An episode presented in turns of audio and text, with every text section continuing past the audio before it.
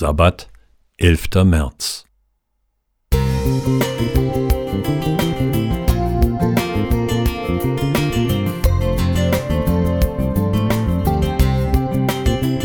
Ein kleiner Lichtblick für den Tag.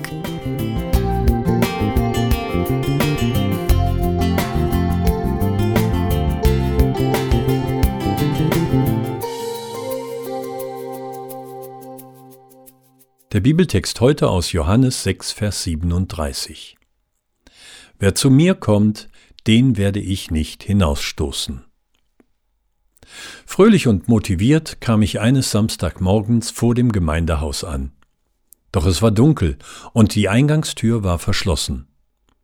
Hatte ich mich vielleicht im Datum oder im Ort geirrt? Nein, das konnte doch nicht sein. Ich war hier und heute zum Predigen eingeladen. Als ich die Hinweise im Schaukasten las, begriff ich, dass der Gottesdienst per Zoom stattfinden sollte und ich leider keine entsprechende Nachricht bekommen hatte. Welch ein Glück, dass wir bei Gott immer willkommen sind. Seine Tür steht uns rund um die Uhr offen, da bin ich immer richtig.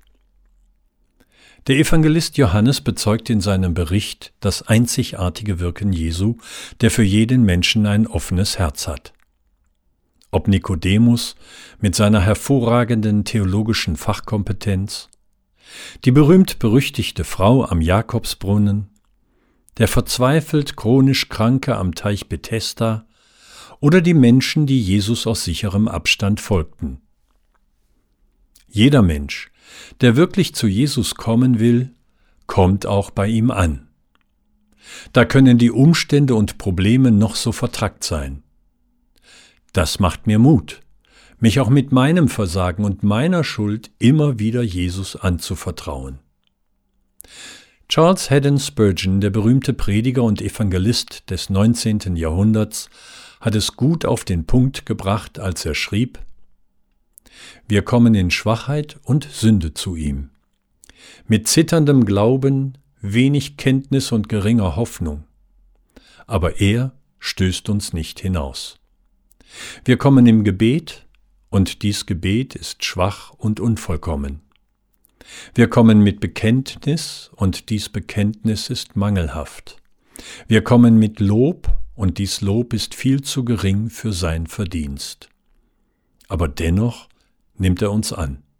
Wir kommen krank, unrein, schwach und unwert, aber er verstößt uns keineswegs. Lasst uns heute wieder zu ihm gehen, der uns niemals hinausstößt. Aus Kleinode göttlicher Verheißungen aus dem SCMR Brockhaus Verlag. Rainer Dürsch